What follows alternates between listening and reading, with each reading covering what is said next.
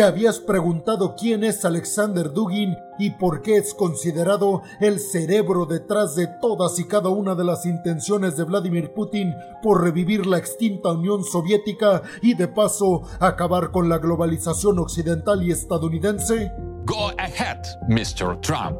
In Trump we trust. Alexander Dugin es un politólogo y un filósofo que defiende la idea principal que tenía la extinta Unión Soviética, que estaba basada en ideas nacionalistas, en la Iglesia Ortodoxa y en el rechazo no solamente Occidente, sino al liberalismo social, económico y a todo lo que tuviera que ver con las ideas liberales individuales alejadas del control del Estado.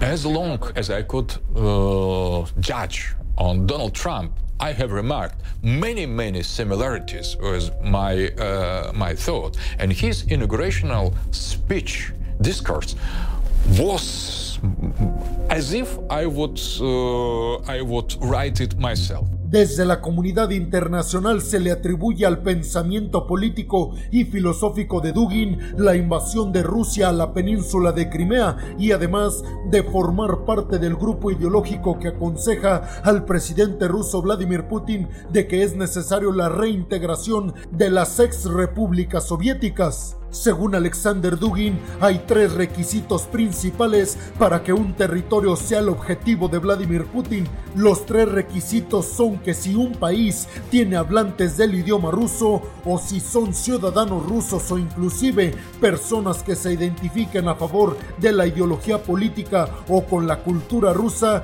ese país tiene que ser anexionado inmediatamente por Rusia para construir un frente que le haga sombra al gobierno estadounidense. Para Alexander Dugin, la globalización y el sistema liberal impuesto por Estados Unidos y Occidente ha terminado con las culturas de los países y según él, la cultura rusa ha aguantado los golpes de la globalización occidental y estadounidense, pero dijo no por mucho tiempo. Por eso, las culturas que sobreviven a esta globalización, dice Alexander Dugin, tienen que organizarse para acabar con la ideología globalista.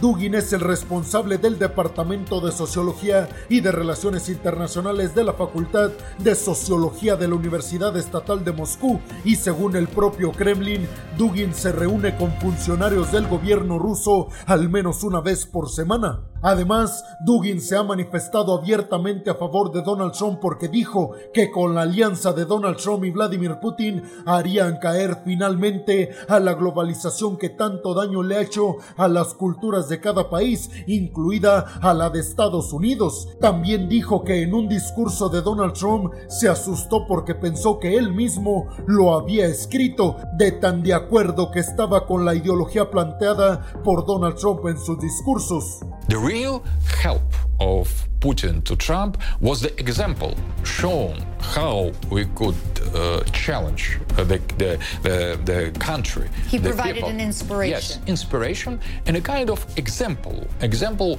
uh, to challenge the status quo, to challenge the conventional wisdom, challenge uh, all these totalitarian principles of uh, globalists and ultra uh, liberals. So, do you think that President Putin and President Trump can carve out some kind of a new world order together?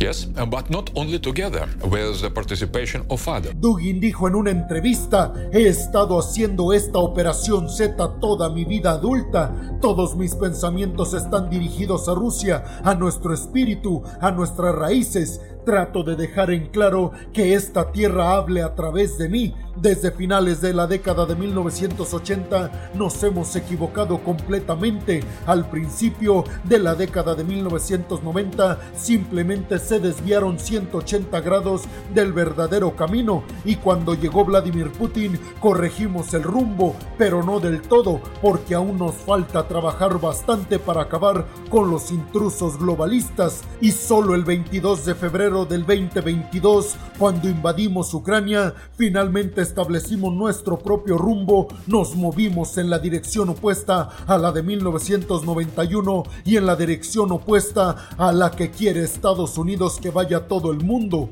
Hoy en día parece que Vladimir Putin sigue sus consejos al pie de la letra, los de Alexander Dugin, sobre todo después de su invasión a Ucrania. También parece ser que la verdadera batalla no está entre Estados Unidos contra Rusia y China, sino que lo está entre los globalistas y libertarios contra los nacionalistas y conservadores. Podríamos preguntarnos quién ganará de estos dos grupos al final de cuentas y la realidad es la misma. En este momento es difícil predecirlo pero sí sabemos que estamos viviendo el periodo donde todo se va a definir, el periodo que definirá completa y absolutamente hacia dónde irá el mundo en los próximos años. No olvides compartir el video y dejar tu opinión en la zona de los comentarios.